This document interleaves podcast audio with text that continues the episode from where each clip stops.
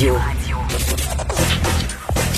Gilles Proulx. Le où, quand, comment, qui, pourquoi ne s'applique pas sa ricanade? Parle, parle, parle, genre, genre, genre. Gilles Proulx. C'est ça qu'il manque tellement en matière de journalisme et d'information.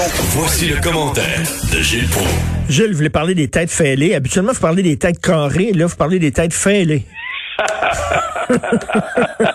Tu sais pourquoi est-ce que les Anglais ont inventé un bol de toilette rond? Non. Parce qu'ils peuvent pas que les têtes carrées passent dedans. OK, là, on va, on va avoir, on, va avoir une- Assemblée. on va avoir, qui avait dit ça? Hein? Qui avait dit ça? C'est Michel Chartrand qui avait dit ça dans une assemblée. Michel Chartrand. Alors, euh, c'est qui, c'est qui les têtes fêlées, là? Ben, les têtes fêlées, les têtes fêlées, euh, combien? Ils sont quelques centaines, ces têtes fêlées, euh, qui vont probablement trouver un moyen de ne pas payer euh, les 200 ou 300 000 dollars d'amende qui s'accumulent pour leur party durant la, la semaine de relâche. Après tout, on va avoir du fun, nous autres. On est des jeunes, je suis élu sur les jeunes ce matin, mais nos jeunes sont pas au goulag, condamnés à vie, sont provisoires ici, leur condamnation en tout cas.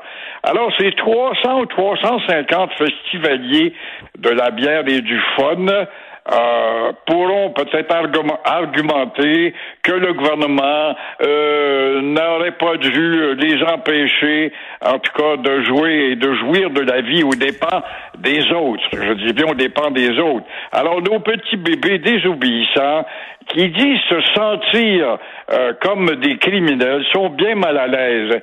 Mais attends, après, puisque si la relâche n'a pas fait de dégâts après ma mort, ils viennent d'entrer au travail là, ou à l'école. Alors, on va voir dans huit jours, après les poignées de main, les embrassades et les plaines. Euh, Est-ce que vous, vous euh, dénonceriez vos voisins si vous saviez que vos voisins font un gros party? Oui, ah oui, Oui. sans hésitation. C'est le bien collectif qui doit compter. Moi, je suis plus collectiviste qu'individualiste.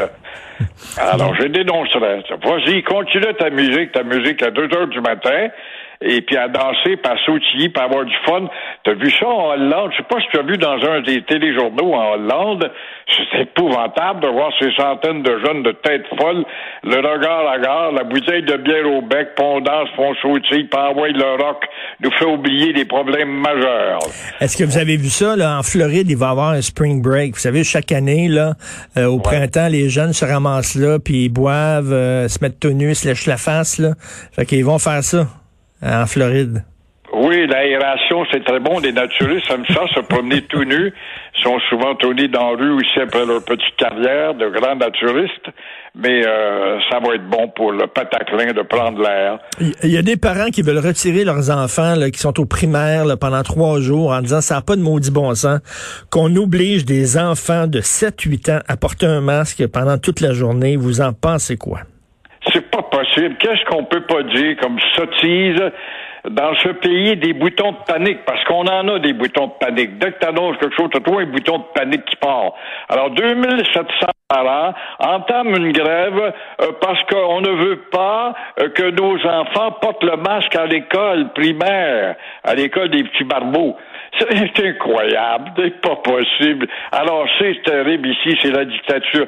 Ça va causer, ça va causer de nouveaux problèmes à nos enfants de dire Pascal Montesano. Ben belle fille, mais elle a peut-être besoin de voir un psychiatre, il n'y a pas de doute, elle. Euh, euh, c'est pas possible de dire aussi, c'est néfaste pour euh, euh, leur développement.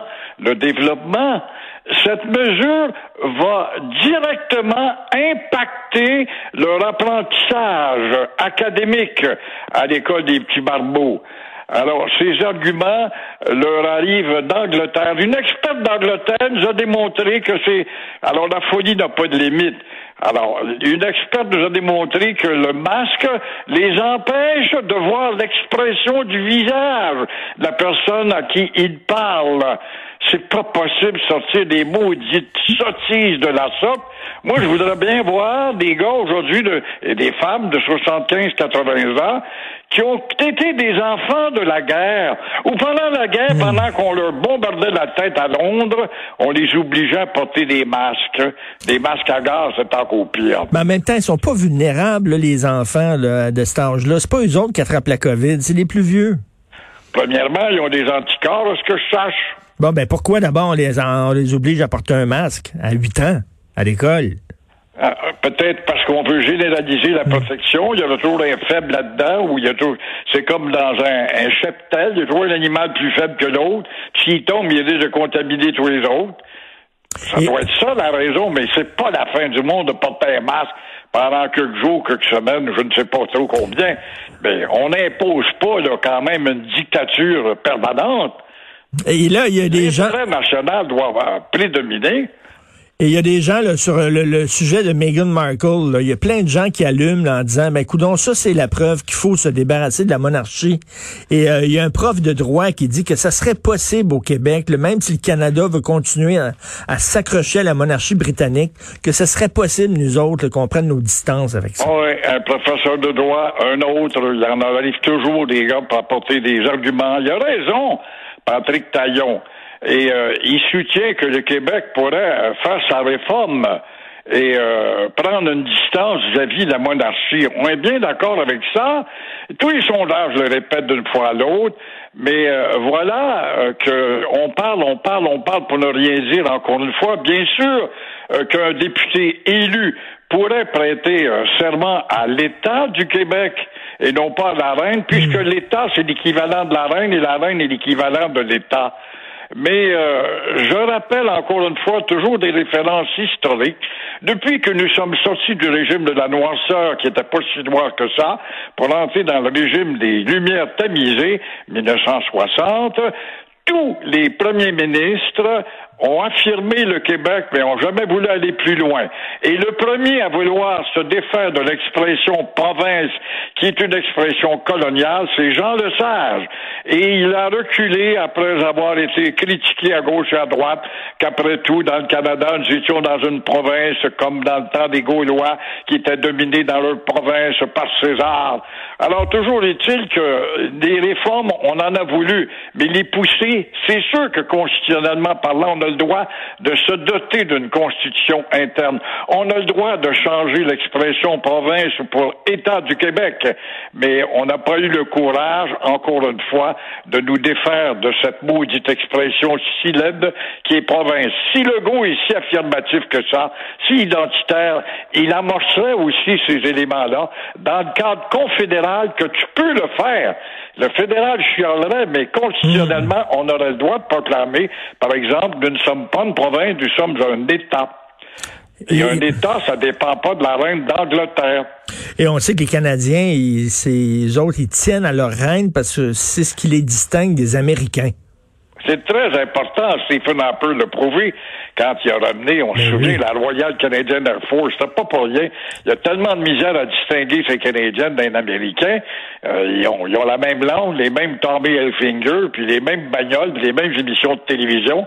Alors, ils ils font des efforts pour dire on a encore une attache avec l'Angleterre. Comme nous, dans le temps, à l'école de Duplessis, quand on nous enseignait l'histoire, ben, évidemment, nous étions plus monolithiques. Il y avait moins de, de visiteurs dans nos murs. Ben, on nous disait que nous étions les cousins de la France, puis notre mère patrie, c'était la France. Aujourd'hui, on est plus capable de parler de ça. D'abord, il n'y a pas euh, trois jeunes qui savent ça. En tout cas, euh, les deux, là, Meghan et Harry, qui disent qu'ils vivent dans une dans une cage. Je suis désolé, mais leur cage, c'est une maison qui vaut 18 millions de dollars à Beverly Hills. Je veux dire, ça, Oui, on puis- braillera pas sur eux autres. Non, puis comme s'ils se sont pas montés un système fortuné à même la monarchie qui les a enrichis par leur titre et leur, Ben leur oui. responsable. Comme tu le disais hier, tu le savais, la petite si belle et américaine avec tes habitudes américaines, que si tu entrais sous le toit de Buckingham, tu devais adopter la règle de la monarchie. Et la monarchie, c'est froid, c'est stoïque et c'est discipliné. Exact. Et ça a un balai dans le derrière. Merci beaucoup, Gilles. Demain, Bonne journée.